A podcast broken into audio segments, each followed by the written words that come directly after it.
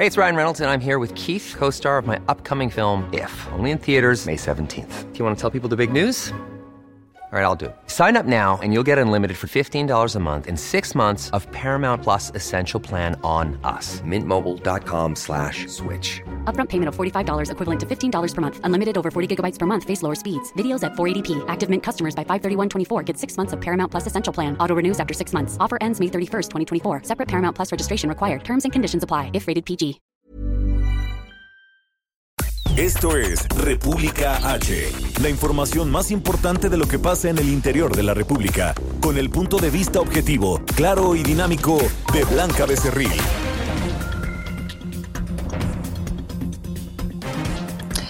Hola, muy buenas tardes. Son las 12 del día de este lunes 30 de marzo de este año 2020. Yo soy Blanca Becerril. Esto es República H, transmitiendo totalmente en vivo desde el sur de la Ciudad de México, porque nosotros continuamos en casita llevándoles hasta ustedes toda la mejor información, trabajando, por supuesto, durante todo el día para llevarles lo mejor y la información que se ha generado en los últimos minutos, pero también en las últimas horas, este fin de semana en el territorio nacional.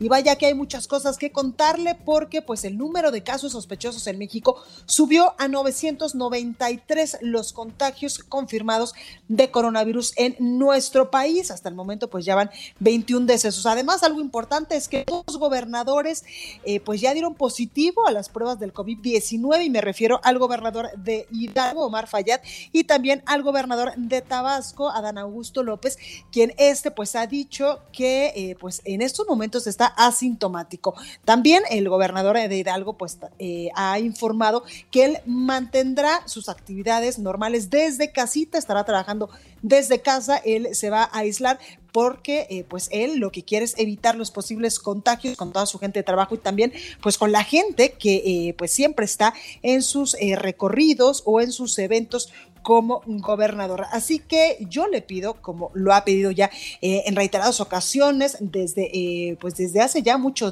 muchos días y de manera más enfática, el subsecretario de Salud, Hugo López Gatel, que se quede en su casita, por favor, que así vamos a evitar pues los posibles contagios y la propagación de este virus que nos continúa poniendo en alerta a todo el mundo y también al país entero. Lávese sus manitas todo el tiempo todas las veces que sean necesarias, no se los lleve sus manos pues ni a ojos, ni a boca, ni a nariz y si usted está estornudando o va a toser, hágalo con el antebrazo y acuérdese de la sana distancia de esta campaña que tiene el gobierno federal también para evitar posibles contagios de coronavirus. Así que yo le invito a que se quede conmigo porque le tengo mucha, mucha información que darle. Recuerde que nos puede seguir a través de nuestras redes sociales. En Twitter estamos como arroba el heraldo de México. Mi Twitter personal es arroba blanca. También en Instagram, en Facebook, en YouTube, en www.elheraldodemexico.com.mx. Ahí hay una pestañita de color azul, le pone play y nos puede escuchar totalmente en vivo. Además, también en punto a las 10.30 y de las 8.30 de la noche estaremos subiendo a través de las redes de El Heraldo el resumen del coronavirus, la información más importante hasta el momento, las cinco o las seis notitas más importantes, la actualización también de cómo está este virus a nivel internacional. Aquí en la Ciudad de México nos escuchamos por el 98.5 de FM, el 100.3 de FM nos escuchan en Guadalajara, Jalisco, 92.5 de FM en Tampico, Tamaulipas, 106.3 de FM en Villahermosa, Tabasco, por el 92.1 nos escuchamos en Acapulco, Guerrero, el 540 de AM nos, eh, pues, nos escuchamos allá en el Estado de México, por el 1700 de AM en Tijuana, Baja California, 101.9 y 103.7 de FM en Nuevo Laredo, Tamaulipas y 93.1 de FM en San Luis Potosí. Además, también ya nos escuchamos en McAllen y en Brownsville, esto en Texas y a través de internet donde usted quiera, ya sea en su casita, en su oficina o en algún lugar de eh, la República Mexicana o del el mundo, como hemos recibido mensajes que ya nos escuchan allá en Chicago. Le mandamos un beso enorme a la gente que nos escucha en Chicago y también a la gente que nos escucha allá en Texas. Sin más, vamos a un resumen de noticias y comenzamos con toda la información. En resumen. Desde Palacio Nacional, el presidente de México, Andrés Manuel López Obrador, informó que esta tarde se llevará a cabo una reunión del Consejo de Salubridad General para hacer un balance sobre el brote de coronavirus en México y aprobar también las nuevas medidas que se van a aplicar en todo el país. Escuche. Hoy después de que se reúna el Consejo de Salubridad General a las 7 de la noche, como lo hacemos todos los días, el subsecretario de Salud, Hugo López Gatel, va a dar a conocer las acciones que se acordaron o que se van a acordar en el Consejo General. Le pido a todos los eh, mexicanos que estemos atentos hoy a las 7 la Secretaría de Salud a nivel federal informó que en México se registran ya 993 contagios confirmados de coronavirus y tenemos 2.564 casos sospechosos. Además, ya suman 21 los decesos por COVID-19 en todo el territorio nacional. Los gobernadores de Hidalgo y Tabasco, Omar Fayad y Adán Augusto López, fueron diagnosticados con coronavirus, pero se encuentran estables de salud. En Reino Unido, la oficina del príncipe, del príncipe Carlos informó que el heredero al trono concluyó ya su cuarentena tras ser eh, pues, diagnosticado con el nuevo coronavirus y se encuentra en buen estado de salud. El conteo de la Universidad de Johnson Hopkins de los Estados Unidos señala que este lunes en todo el mundo se registran más de 722 mil contagios del nuevo coronavirus y se tiene la cifra de 35 mil muertes. Estados Unidos superó los 142 mil casos de COVID-19 con más de 2.400 muertes. El presidente Donald Trump anunció que se extenderán las acciones de aislamiento hasta el próximo 30 de abril. En China, autoridades de la ciudad de Wuhan, epicentro de la pandemia del coronavirus, levantaron las medidas de confinamiento de personas y reabrieron ya las líneas del metro y las fronteras con otras ciudades. Y esta mañana se dio a conocer que la nueva fecha de arranque de los Juegos Olímpicos de Tokio será el próximo 23 de julio, pero del 2021. La nota del día. Bueno, comenzamos con toda la información y es que el director general de promoción de la salud, Ricardo Cortés Alcalá, informó ya que en México se registran 993 contagios de coronavirus confirmados, 2.564 casos sospechosos y un total de 20 decesos. Esta es información que se daba el día de ayer en punto de las 7 de la noche. Escuchen. En nuestro país tenemos una distribución nacional, actualmente un total de 993 confirmados, aún sospechosos hay 2.564 personas, se han eh, estudiado y dado como negativos a COVID un total de 4.955. Lamentablemente hemos eh, documentado la defunción de 20 personas por COVID-19. Bueno, algo importante de resaltar es que pues en estos momentos los contagios son de 993 los sospechosos de 2.564, como lo escuchamos, pero algo importante es que los casos que han dado negativos a estas pruebas superan estas cifras, ya que han dado negativos 4.955 personas. Y más tarde, el gobierno de Veracruz pues reportaba la primera muerte en la entidad a causa del COVID-19, con lo cual la cifra de decesos en el país hasta este momento es de 21 personas. Y también el subsecretario de Prevención y Promoción de la Salud, Hugo López Gatel, el que nos ha tenido pues muy al tanto minuto a minuto de lo que sucede en el país con el tema de los contagios, de los sospechosos, de los decesos y de las personas que han eh, resultado negativas a estas pruebas, pues él reiteraba su llamado a aprovechar la oportunidad, decía él, que es la última oportunidad que nos queda, la última oportunidad que tiene nuestro país de evitar el colapso del sistema de salud, de evitar más contagios del coronavirus, decía él, a través de las acciones de distanciamiento social y hacía también un eh, llamado enérgico en esta ocasión ya y reiterativo a que nos quedemos en nuestras casitas. Escuche requiere que todas las personas voluntariamente, conscientes de su responsabilidad consigo mismo, con su familia, con la comunidad y con la sociedad, se queden en casa. Si no es necesario resolver algo fuera de casa hoy, se puede esperar. Si es una urgencia, por supuesto que hay que salir de casa. Una urgencia médica, hay que ir a comprar alimentos, hay que ir a atender a un familiar en necesidad. Pero si son actividades de la vida diaria, que la mayoría se pueden programar para después, pasémoslas para después.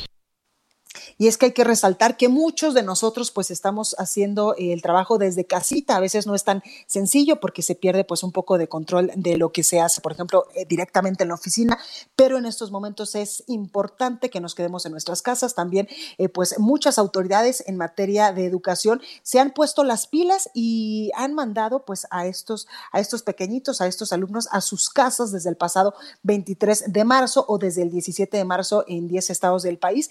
Y algo importante es que pues estos, eh, estos eh, instituciones educativas todos los días les están dejando tarea a los niños, les están dando clases en línea para que tampoco se atrasen en sus estudios. Así es como podemos evitar esta propagación o este eh, eh, pues contagio masivo del coronavirus también, pues no asistir a lugares donde haya muchísima gente y eh, pues quedarnos en nuestras casitas. También el presidente de México, Andrés Manuel López Obrador, informaba hoy en su conferencia matutina que esta tarde se llevará a cabo una reunión importante del Consejo de Salubridad General para hacer un balance sobre el brote del coronavirus en México, de cuándo empezó, cuáles serían las curvas, cuáles serían los picos más importantes de esta pandemia en el país y así también aprobar las nuevas medidas que se van a aplicar a partir de ya en el territorio nacional para pues evitar a toda costa que se siga contagiando la gente de este virus que se originó en China. Escuche usted lo que decía el presidente López Obrador.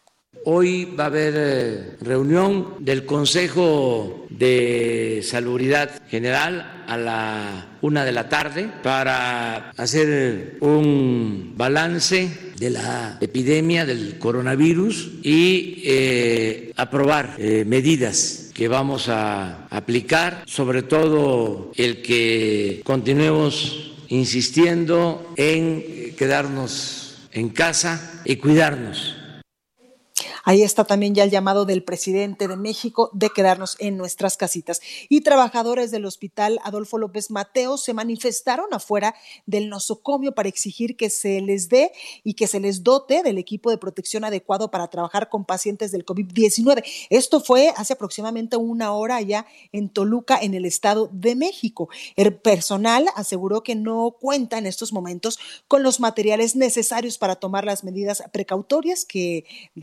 al tratamiento de pacientes, así como su traslado y cuidado. El material solicitado eh, pues consta de mascarillas faciales, eh, respirador N95, uniformes quirúrgicos de eh, pues desechables, lentes con protección lateral, batas desechables de manga larga o en su defecto overoles Tibex, gorros desechables, delantales, caretas y gafas protectoras, además de guantes desechables de todas las numeraciones. Exigen pues personal trabajadores del Hospital Adolfo, Adolfo, López Mateos allá en el Estado de México. Y también eh, hay otros estados de la República donde las acciones para contener a toda costa la propagación del virus, pues eh, están dando mucho de qué hablar, sobre todo en redes sociales. Y es que allá en Yucatán se van a sancionar con cárcel, escúchelo usted, y multas de hasta más de 80 mil pesos a quienes presenten los síntomas de COVID-19 y no respeten las medidas de aislamiento. Esto que no se queden en sus casitas. Y para ello, pues tenemos eh, a Herbert Escalante, nuestro corresponsal en Yucatán, para que nos explique, pues, qué fue lo que dijo el gobernador hace algunas horas con estas nuevas acciones que se van a implementar allá en Yucatán. Herbert, adelante. Blanca, efectivamente, mientras que la Secretaría de Salud Estatal informó que la cifra de personas con COVID-19 se elevó a 41, el gobernador Mauricio Aguilar Dosal advirtió que habrá castigo de hasta tres años de cárcel a quien estando enfermo no acate las medidas de aislamiento dictadas por el gobierno del Estado para evitar el contagio. A través de sus redes sociales, el gobernador indicó que no permitirán que la salud de la población yucateca se ponga en riesgo y es por eso que las personas que presentan los síntomas o hayan sido diagnosticados con el coronavirus y no acate las medidas de aislamiento, pues se le pondrá este castigo, que puede ser hasta tres años de cárcel, incluso una multa de 86.800 pesos. El anuncio fue aplaudido por sus seguidores, pero también ha causado críticas de los usuarios de las redes sociales, quienes señalan que es una disposición podría ser violatoria de derechos humanos. Después del anuncio, el gobierno de Yucatán señaló que la ley de salud dictamina que las personas que hubieran estado expuestas a esta enfermedad y que no respeten la limitación puesta por la autoridad sanitaria, así como quienes violen el cierre temporal de los locales o centros de reunión impuestos por esta causa, serán acreedores a la mencionada multa económica. Además, podrá privarse de su libertad a quienes interfieran o se opongan al ejercicio de las funciones de la autoridad sanitaria o se nieguen a cumplir los requerimientos y las disposiciones del gobierno, provocando con ellos un peligro a la salud de las personas. Esta es la información que tenemos desde Yucatán. Pues ahí lo tenemos. Herbert, muchas gracias por esta información. Un saludo, estamos en contacto. Y es que precisamente el gobernador a través de sus redes sociales pues hacía este anuncio, este anuncio de que va a sancionar con tres años de cárcel y o una multa de 86.800 pesos a quienes eh, pues no se guarden en sus casitas si es que tienen los el virus del coronavirus o presentan algún síntoma. Decía a través de sus redes sociales, no permitiremos que la salud de la población yucateca se ponga en riesgo. Es por eso que a la persona que presente los síntomas o haya sido diagnosticado con el coronavirus y no acate las medidas de aislamiento que se quede en su casa para evitar el contagio, se le impondrá esta, este castigo de tres años de cárcel o los 86.800 pesos de multa. Recorrido por el país. Bueno, nosotros continuamos porque protestan migrantes y queman colchonetas en el albergue de Ciudad Industrial en Villahermosa, Tabasco, y también, eh, pues, el gobernador Adán Augusto dio positivo a la prueba del COVID-19. Armando de la Rosa nos tiene todos los detalles. Armando, adelante.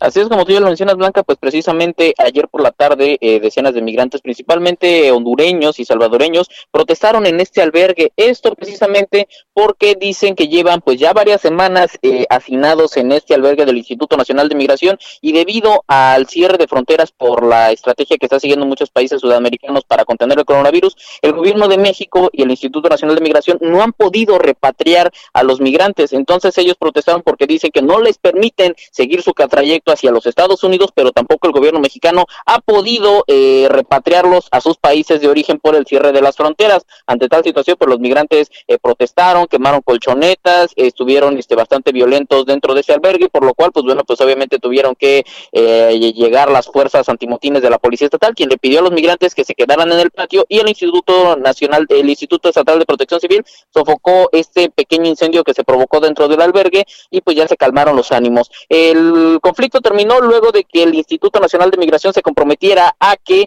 eh, se iba a contactar con los consulados de eh, de Honduras y de Guatemala en México precisamente para buscar repatriar a estos migrantes lo antes posible. Por otra parte, como tú ya lo mencionabas, Blanca, el gobernador de Tabasco, pues sí, efectivamente tiene coronavirus y es que este domingo por la mañana lo confirmó a través de su cuenta de Twitter. El mandatario Dan Augusto López Hernández dijo que tenía coronavirus. Al respecto, la titular de la Secretaría de Salud de Tabasco, pues dijo que en una primera prueba dio negativo el gobernador ya que había estado en contacto con una persona que portaba el coronavirus. Sin embargo, el gobernador posteriormente tuvo contacto con otro paciente paciente y desafortunadamente se contagió. El gobernador se encuentra asintomático y aislado en su casa con una salud estable. Esta es la información. Pues ahí lo tenemos. Muchísimas gracias, Armando de la Rosa, y continuamos al pendiente de lo que surge en las próximas horas, sobre todo también con la salud del gobernador Adán Augusto López. Claro, y seguimos muy al pendiente con la información. Gracias. Y otro gobernador que ya dio positivo también al COVID-19 es el gobernador de Hidalgo, Omar Fayad Meneses. Axel Sánchez, ah, Axel Chávez, perdóneme, nos tiene los detalles. Axel, ¿cómo estás? Ya te ando cambiando el apellido. Blanca, ¿qué tal? ¿Cómo estás? Buenas tardes. Bien. Así es, después de que diera positivo el gobernador Omar Fayad Meneses, el sábado pasado instruyó a su gabinete que se aplicara la prueba de coronavirus. Los resultados son negativos, de acuerdo con lo que ha informado el Poder Ejecutivo, también dio a conocer el gobernador que su esposa, la actriz Victoria Rufo y sus hijos dieron positivo a la prueba de coronavirus y que él está aislado en cuarentena en su casa a partir de ese momento.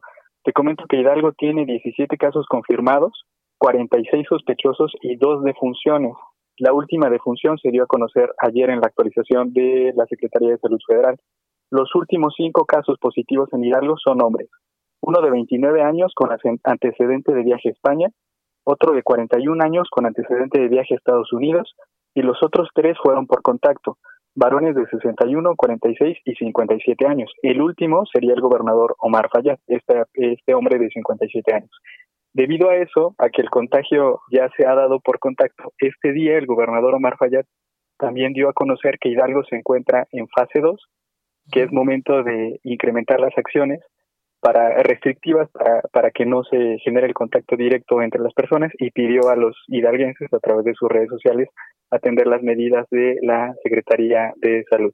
El mandatario había visitado los dos días previos a que se confirmara su, su positivo en coronavirus, hospitales en los que hay pacientes confirmados y en el caso del Hospital General de Pachuca y otro donde hay un probable caso de coronavirus, el Hospital Infantil del Sistema para el Desarrollo Integral de la Familia, donde un menor de cinco meses está totalmente aislado y es en observación por el posible caso de coronavirus.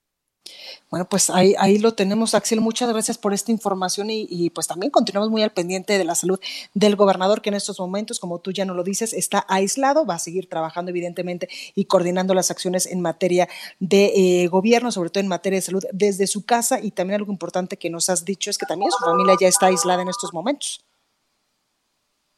Así es, Blanca. Está en aislamiento total a partir del sábado y él mismo mencionó que seguirá monitoreando las acciones de salud que se implementen en la entidad. Ahí lo tenemos, Axel. Gracias. Seguimos al pendiente. Buenas tardes. Gracias. Y ahora vámonos hasta Colima porque el gobernador José Ignacio Peralta informó que va a solicitar al presidente de México, Andrés Manuel López Obrador, pues recursos para hacerle frente a la contingencia sanitaria por el COVID-19. Marta de la Torre nos tiene los detalles. Marta, adelante. Así es, Blanca, ¿qué tal? Buenos días. Y es que el gobernador José Ignacio Peralta Sánchez reconoce que pues están en una situación complicada ya que el Estado no tiene pues para hacer frente a esta contingencia sanitaria por el COVID-19. No ni siquiera eh, para enfrentar una situación donde haya unos con, eh, una gran cantidad de contagios. Eh, no es solamente esa situación la que le, le preocupa, le preocupa incluso que haya una baja cantidad de contagios, ya que en esta, en Colima, donde hay una población de cerca de 800 mil personas, pues solamente se tiene, se cuenta con 500 camas, de los cuales, eh, pues en el caso de eh, las de las camas de terapia intensiva, pues no llegan ni al ni a las 100 eh, camas blancas. Y de esta manera pues también se cuentan con pocos ventiladores. Se hablaba de que solamente había 94 y ya posteriormente se definió que eh, solamente de estos 94, 58 son los que están en funcionamiento. Y pues bueno, actualmente se tiene una ocupación en los hospitales de entre el 40 y el 70%, por lo que de manera normal, digamos, pues ya eh, se tiene una baja respuesta en frente de una eh, pues en gran contagio del COVID-19. Esta situación es la que le preocupa al gobernador José Ignacio Peralta Sánchez y ante esto pues indicó que ya está solicitando recursos al gobierno federal. Lo que sí es que pues estará esperando eh, una respuesta a ver si le ayuda con una parte o con algo. Dice que si no le ayuda con nada pues también estará haciendo frente pero los días están pasando y pues bueno no se han visto acciones concretas para poder adquirir más ventiladores o un lugar donde se puedan atender a los contagiados. Mi reporte blanco Marta, recuérdanos cuántos casos confirmados de COVID-19 hay en Colima. En Colima solamente hay dos casos, Blanca, de los cuales pues el día de hoy ya se dieron de alta. Uno es un alemán que pues llegó directamente, hizo escala en Estados Unidos y se vino a Ciudad de México, Guadalajara y Colima. Otra persona es eh, una persona que viene de Estados Unidos, de Nueva York específicamente, es decir, son dos casos importados, no hay contagios eh, eh, que no sean importados y solamente se han confirmado dos. Lo que sí es que se han hecho muy pocas pruebas aquí en Colima Blanca, solamente 32 es lo que informaba el gobernador hace unas horas, 32 pruebas son las que se han hecho, entonces pues también eh, la cifra pues eh, puede ser baja por esa situación. Exactamente. Pues ahí lo tenemos. Marta, muchas gracias por esta información. Gracias, buen día. Buen día. Bueno, y es momento de ir al sacapuntas de este lunes con nuestra compañera Itzel González. Yo soy Blanca Becerril, esto es República H. No se vaya, que yo vuelvo con mucho más información. Sacapuntas. Algunos partidos, como el PAN, comienzan una campaña para que el INE suspenda las elecciones en Hidalgo y Coahuila debido al coronavirus COVID-19. A la propuesta ya se sumó el PRD, ya que con la contingencia es difícil que se realicen campañas para el 7 de junio. Durante tres días, la cúpula de Morena, encabezada por Alfonso Ramírez Cuellar, junto con algunos de los aspirantes a la dirigencia de ese partido, trabajaron a marcha forzada para afinar los detalles de la convocatoria de su proceso interno. No fue un trabajo sencillo porque cada grupo, nos dicen, defendía intereses propios. Continúa escuchando a Blanca Becerril con la información más importante de la República en República H. Regresamos. Heraldo Radio. La HCL se comparte, se ve y ahora también se escucha. Heraldo Radio. Estamos de regreso con la información más importante de la República en República H, con Blanca Becerril, transmitiendo en Heraldo Radio. En resumen. La Suprema Corte de Justicia de la Nación confirmó la sentencia sobre la extinción del fideicomiso Río Sonora, mecanismo creado para auxiliar a las comunidades afectadas por el derrame tóxico de Grupo México en 2014. El Instituto Nacional de Migración informó que un grupo de centroamericanos se manifestó en la estación migratoria de Villahermosa, Tabasco, inconformes por la falta de retorno a sus países de origen ante la pandemia del COVID-19. En la carretera Morelia-Siragüen, allá en Michoacán, fue detenido por personal de la Fiscalía General del Estado el señor del Sombrero, líder de un grupo delictivo que opera en la región de Tierra Caliente. En Querétaro fue detenido David N., alias el Cabo 20, presunto operador de la organización criminal de los Arellano Félix. Policías de Veracruz informaron sobre la detención de seis integrantes de una banda dedicada al robo de transporte de carga. Y durante la conferencia mañanera, el Procurador Federal del Consumidor de Profeco, Ricardo Sheffield, destacó que el precio regular de la gasolina en 23 estados del país se mantiene en 13 pesos.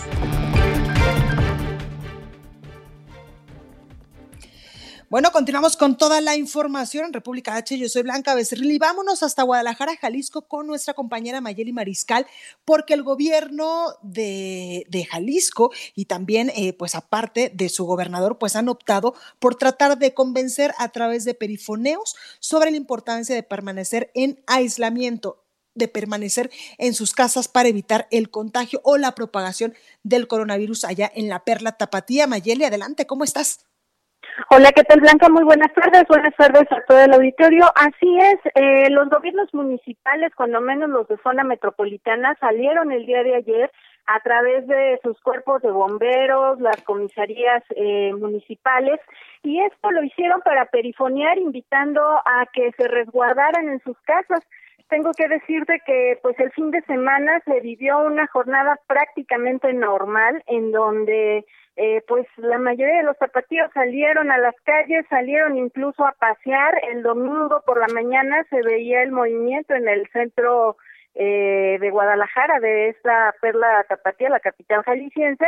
Se veía pues eh, incluso familias por ahí transitando en las calles y bueno, esta medida eh, se suman, te digo, prácticamente todos los gobiernos de la zona metropolitana en donde perifonearon y les invitaban a regresar a sus viviendas a cumplir con este aislamiento.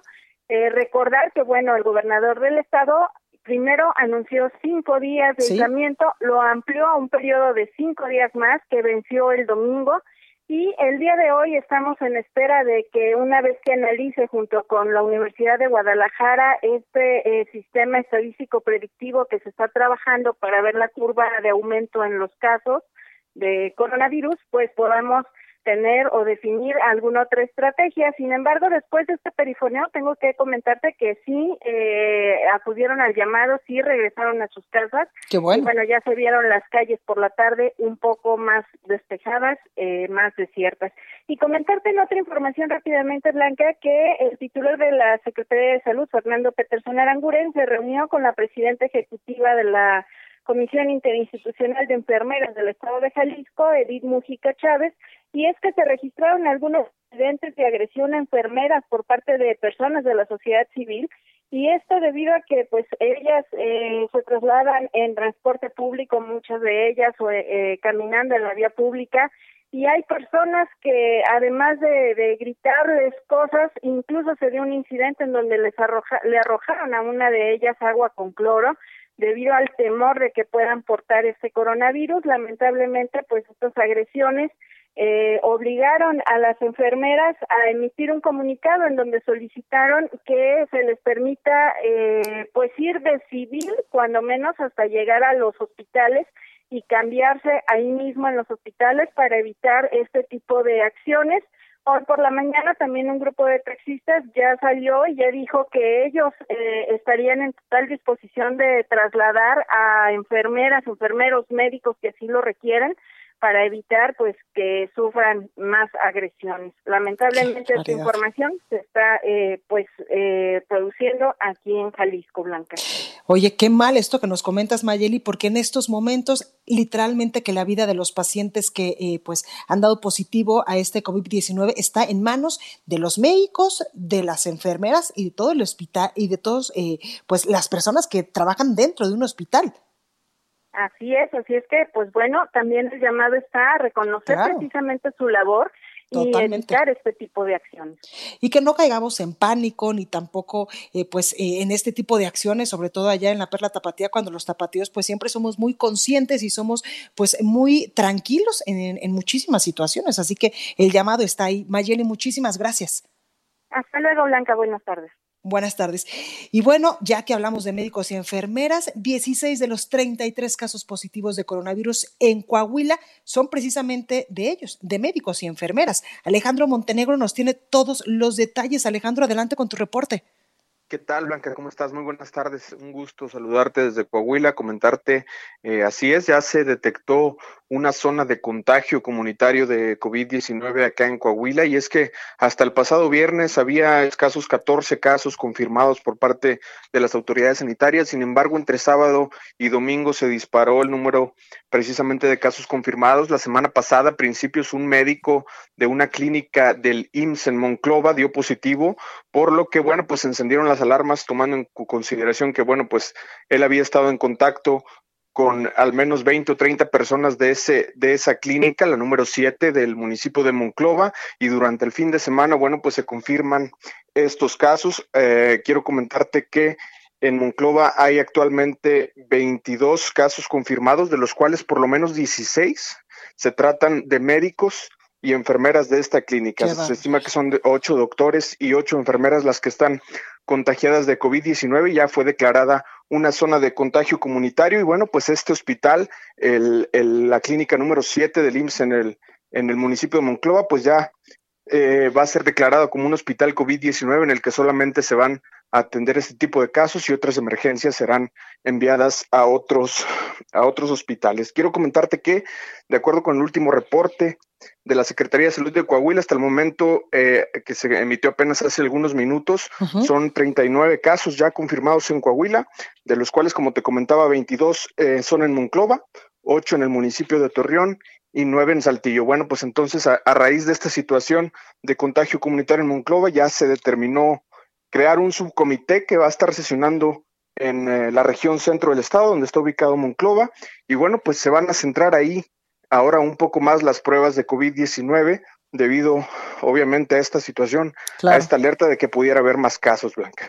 Claro, Alejandro, y es ahí cuando nosotros pues reconocemos la labor de médicos y enfermeras y de todas las personas que trabajan dentro de los hospitales que literalmente en estos momentos de emergencia están arriesgando su propia vida para salvarle la vida pues a todas las personas que en estos momentos pues lamentablemente han dado positivo al COVID-19 y es lamentable lo que nos comentaba hace unos momentitos Mayeli Mariscal de lo que está pasando en Jalisco que eh, pues las personas están agrediendo a las enfermeras porque ellos piensan que también ya están infectados y ahí es cuando hacemos el llamado a todos, eh, pues los mexicanos, a que tengamos conciencia, paciencia y también eh, pues la tranquilidad y cuidemos a las personas que en estos momentos están arriesgando su propia vida para salvar nuestras vidas. Así es, y sin lugar a dudas, Blanca, coincido contigo. Y bueno, pues eh, además de estos por lo menos 16 casos de médicos y enfermeras, pues bueno, hay otros, hay otras siete pruebas que están en espera de resultados y que pues también podrían resultar en positivos en las próximas horas. Eh, esperaremos al, corte de las 7 de la tarde por parte de la Secretaría de Salud de Coahuila, pero podría seguir creciendo el número de médicos y enfermeras contagiados en Coahuila, Blanca. Oye, y algo importante también que nos comentas es que la clínica 7 del IMSS esta solamente va a atender casos ya confirmados de COVID-19, es decir, va a atender solamente a las personas que estén infectadas con el coronavirus.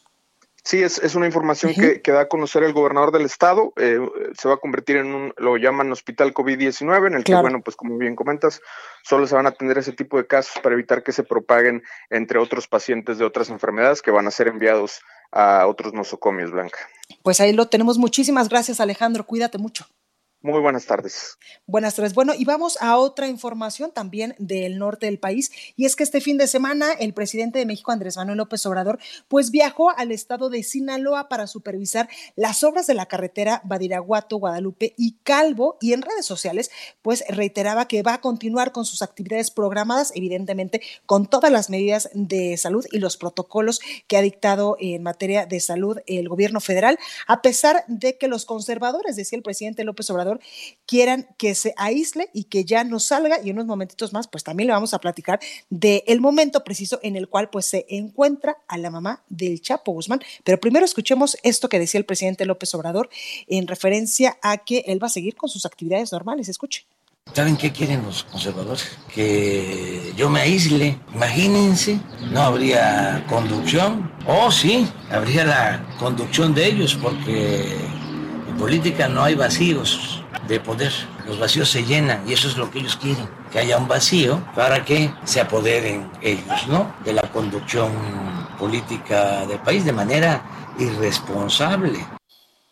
Y es que también allá en su visita en Sinaloa, donde le digo, pues supervisó en las obras de esta carretera de Badiraguato, Guadalupe y Calvo, Badiraguato, pues usted sabe que es la tierra del Chapo Guzmán, de Joaquín eh, Guzmán Loaera, uno de los principales narcotraficantes a nivel internacional, que en estos momentos pues está allá en Estados Unidos cumpliendo una condena exactamente en la prisión de máxima seguridad en Florence, allá en Colorado. Bueno, pues durante su recorrido el presidente de México en un entronque del camino de Culiacán a Badiraguato, el presidente López Obrador saludó a Consuelo Loaera, quien es pues la, mamá de Joaquín El Chapo Guzmán. Escuche.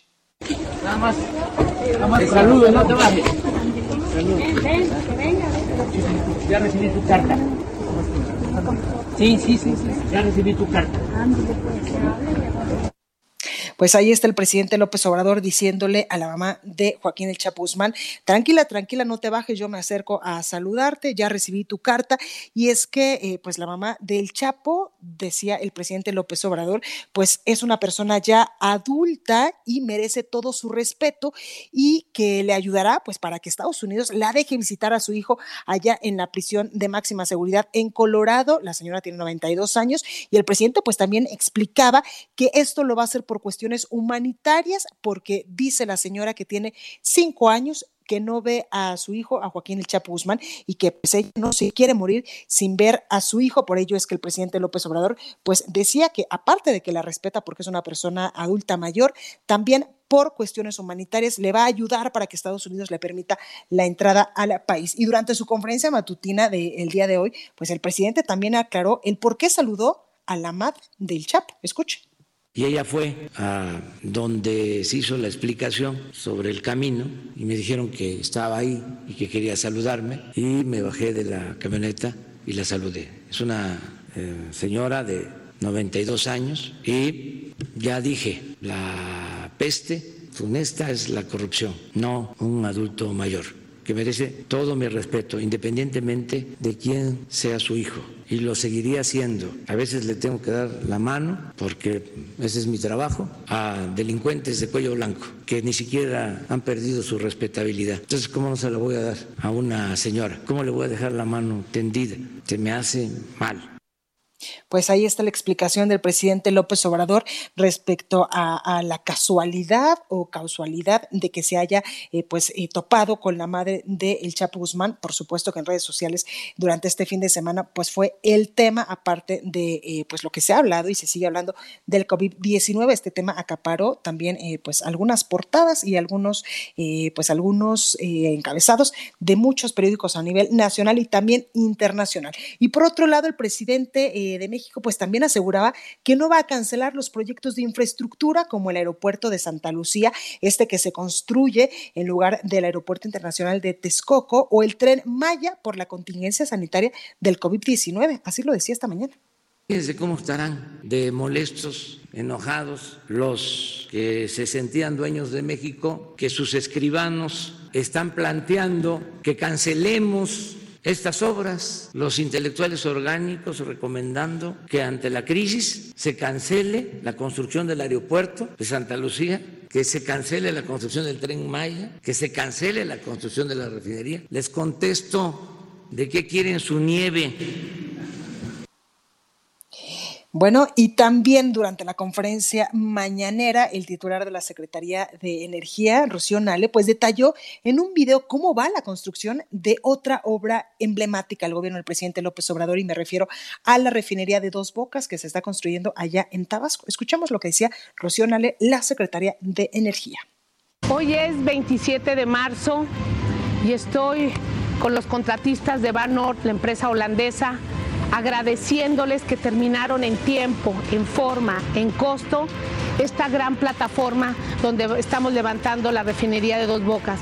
Jürgen, Marcel, muchas gracias a nombre del Gobierno de México, a nombre del presidente López Obrador, por colaborar en esta importante obra para el pueblo de México. El análisis. Bueno, y me da mucho gusto saludar al doctor Tonatiu Guillén López. Él es profesor investigador del Programa Universitario de Estudios del Desarrollo de la UNAM, de la máxima casa de estudios, y también excomisionado del Instituto Nacional de Migración. Doctor, muy buenas tardes, ¿cómo está? ¿Qué tal, Blanca? Muy buenas tardes, mucho gusto en saludarte. Doctor, pues cuéntanos un poco, México hasta el momento pues se ha eh, tenido el registro ya de 993 casos confirmados de este eh, coronavirus, de este virus que eh, pues nos tiene en estos momentos en alerta a todo el mundo y que ha cobrado la vida ya de varias personas en territorio nacional, de 21 personas exactamente, según datos de la Secretaría de Salud. Doctor, ¿cuáles son los municipios prioritarios, por ejemplo, en estos momentos en los cuales el gobierno federal, el gobierno estatal y el gobierno municipal tiene que tener mayor atención para evitar el contagio de este COVID-19.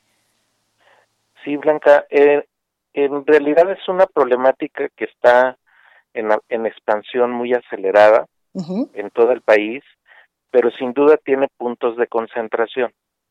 Hay, eh, en, en particular, si lo vemos para el análisis municipal, incluyendo las alcaldías de la Ciudad de México como municipios, el primer lugar está Tlalpan, y Tlalpan seguramente también por la influencia de los hospitales, que ahí llegan este, más personas a, atenderse. Pero no obstante, Tlalpan como, como este, alcaldía, como municipio, tiene, tiene un primer lugar. Después tenemos a Guadalajara, Blanca. Y Guadalajara es este también ya problemático. Claro. Eh, sigue Veracruz, León, Toluca, la alcaldía Miguel Hidalgo, Tijuana, allá en el norte, eh, Jonacatlán, Estado de México, Aguascalientes, Zapopan, eh, la alcaldía Benito Juárez, Mexicali, Puebla, y así podemos hacer nuestro listado, Blanca. Y la utilidad de, tener esta información es que nos permite no solamente este, tener conciencia de cómo está la distribución de, los contagios en, a nivel eh, nacional, sino sobre todo a nivel local. Y para ponerlo en términos muy, muy simples, podemos agruparlos en municipios con muy alta probabilidad de contagio o que está la tasa elevada, municipios con medio, media probabilidad, municipios bajo y tal vez algunos otros que todavía y afortunadamente no tienen esta problemática. Y eso permite definir estrategias locales apropiadas para cada situación. Por ejemplo, en la frontera norte necesitamos una estrategia muy particular, en especial ciudades como Tijuana y Mexicali están en un escenario de muy alto riesgo. Entonces, cómo se resuelve en Mexicali y Tijuana es distinto de cómo se resuelve en Guadalajara o de cómo se puede atender eh, en Tabasco, que puede ser otro escenario distinto. Y para ello necesitamos información. Y esa información, y eso es mi punto central, Blanca, es que no la tenemos suficientemente desglosada. La información que está haciendo la Secretaría de Salud privilegia los datos por estado. Y no es que sean malos tener esa información a nivel estatal, sino que es insuficiente. Si uno quisiera hacer una estrategia en Baja California o en Jalisco o en San Luis Potosí, pues anda perdido en el, en el dato estatal porque no se puede definir una estrategia local precisa. Y ese es el punto que, que quisiera enfatizar, Blanca, de que esta información que te acabo de comentar de, de este orden de, de municipios estaba disponible hasta el día 27 solamente para los casos sospechosos. a nivel municipal. No los confirmados, no los fallecimientos que desafortunadamente ya empiezan a suceder con mayor número. Y si no tenemos esa información a nivel municipal, no vamos a estar entendiendo la distribución, la velocidad, ni vamos a poder actuar. Ese es el punto principal. Y, y lo que me parece muy preocupante es que después del día 28, 29, ya la Secretaría de Salud ya no da ni siquiera ese dato a nivel municipal. Entonces ahorita ya no tenemos datos a escala municipal emitidos por la Secretaría de Salud y como comentábamos hace un rato que eh, eh, estuviste planteando el asunto de Monclova, pues, Exacto. si te lo si te lo suman en el conjunto de Coahuila, pues ya nos perdimos. Entonces, esa es la gravedad de lo que quiero enfatizar, que necesitamos datos locales, porque es como van a actuar no solo el gobierno federal, van a actuar también los estados, como ya lo están haciendo, y van a actuar también los municipios, y debe actuar también la sociedad local. Y sin información, Blanca, pues no vamos a poder.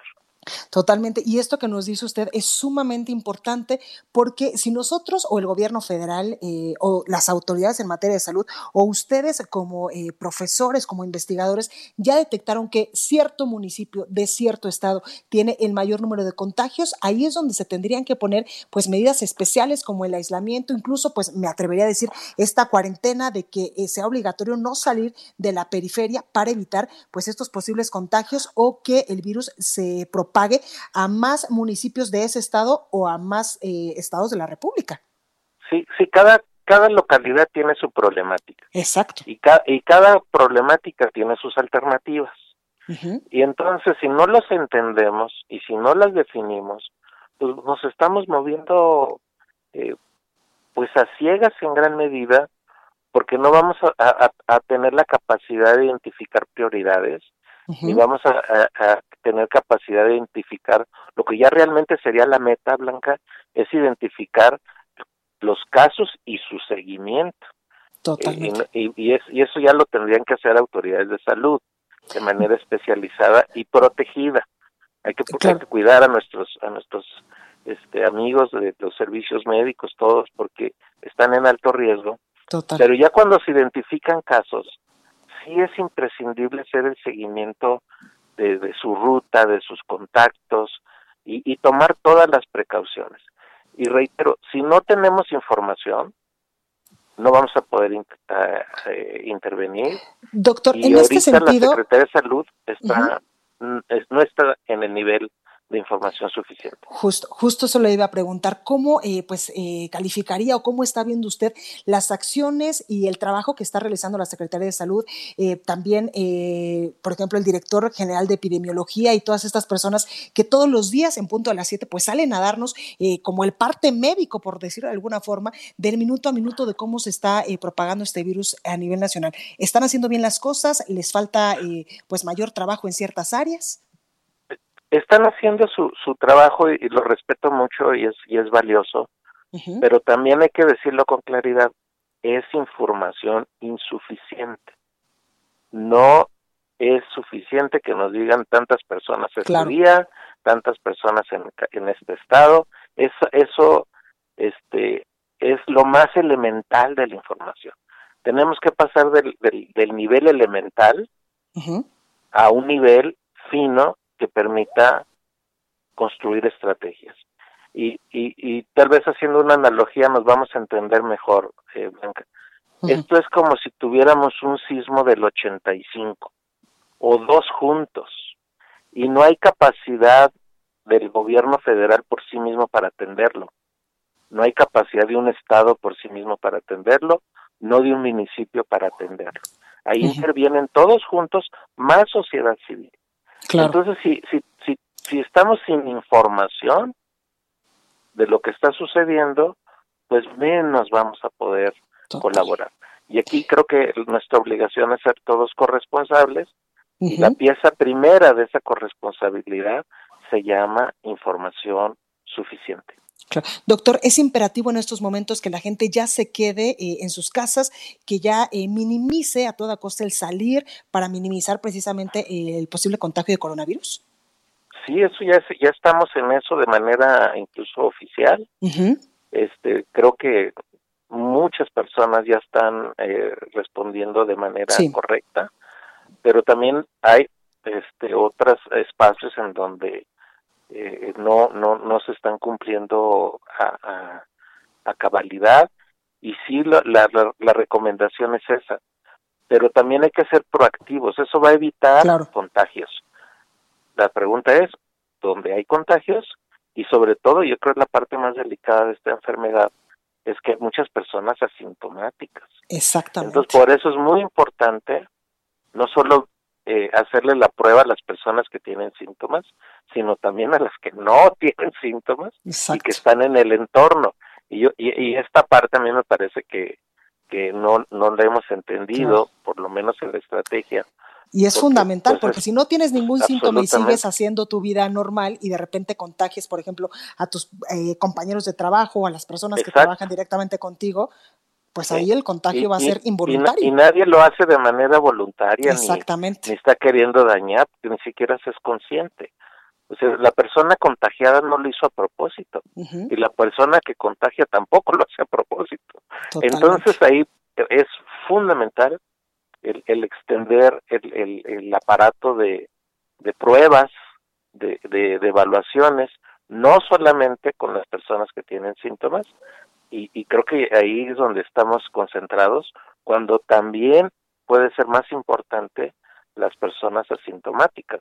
Pero por eso es que necesitamos estrategias precisas e información fina, a detalle, pues, de cómo se mueve el contagio. Totalmente. Doctor Tonatiu Guillén López, excomisionado del Instituto Nacional de Migración y, por supuesto, profesor investigador del Programa Universitario de Estudios del, del Desarrollo de la ONA. Muchas gracias por esta comunicación. Un gusto saludarte. Igualmente, doctor. Cuídese mucho. Gracias. Bueno, y en Puebla, un segundo poblano falleció por coronavirus en el área metropolitana de Nueva York, en Estados Unidos. Así lo reportó el gobierno de Puebla. Además, hay información importante allá en este estado de la República. Claudia Espinosa nos tiene los detalles. Claudia, ¿cómo estás?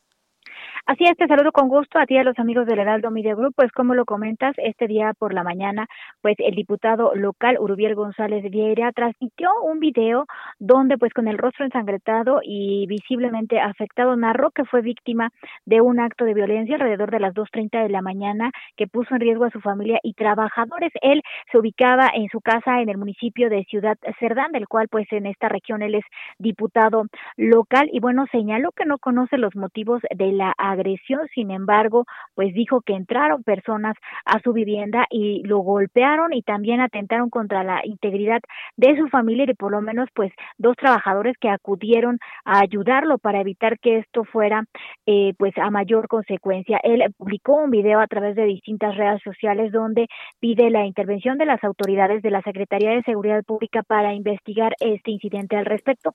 El gobernador del estado, Miguel Barbosa Huerta, ha señalado que ya están poniéndose en contacto con el legislador local con el objetivo pues de conocer cuál es la situación. Él es diputado local de compromiso por Puebla y bueno, pues garantizar la seguridad de esta persona. Por lo pronto, pues es lo que sucede hasta este momento en Puebla en este hecho pues lamentable.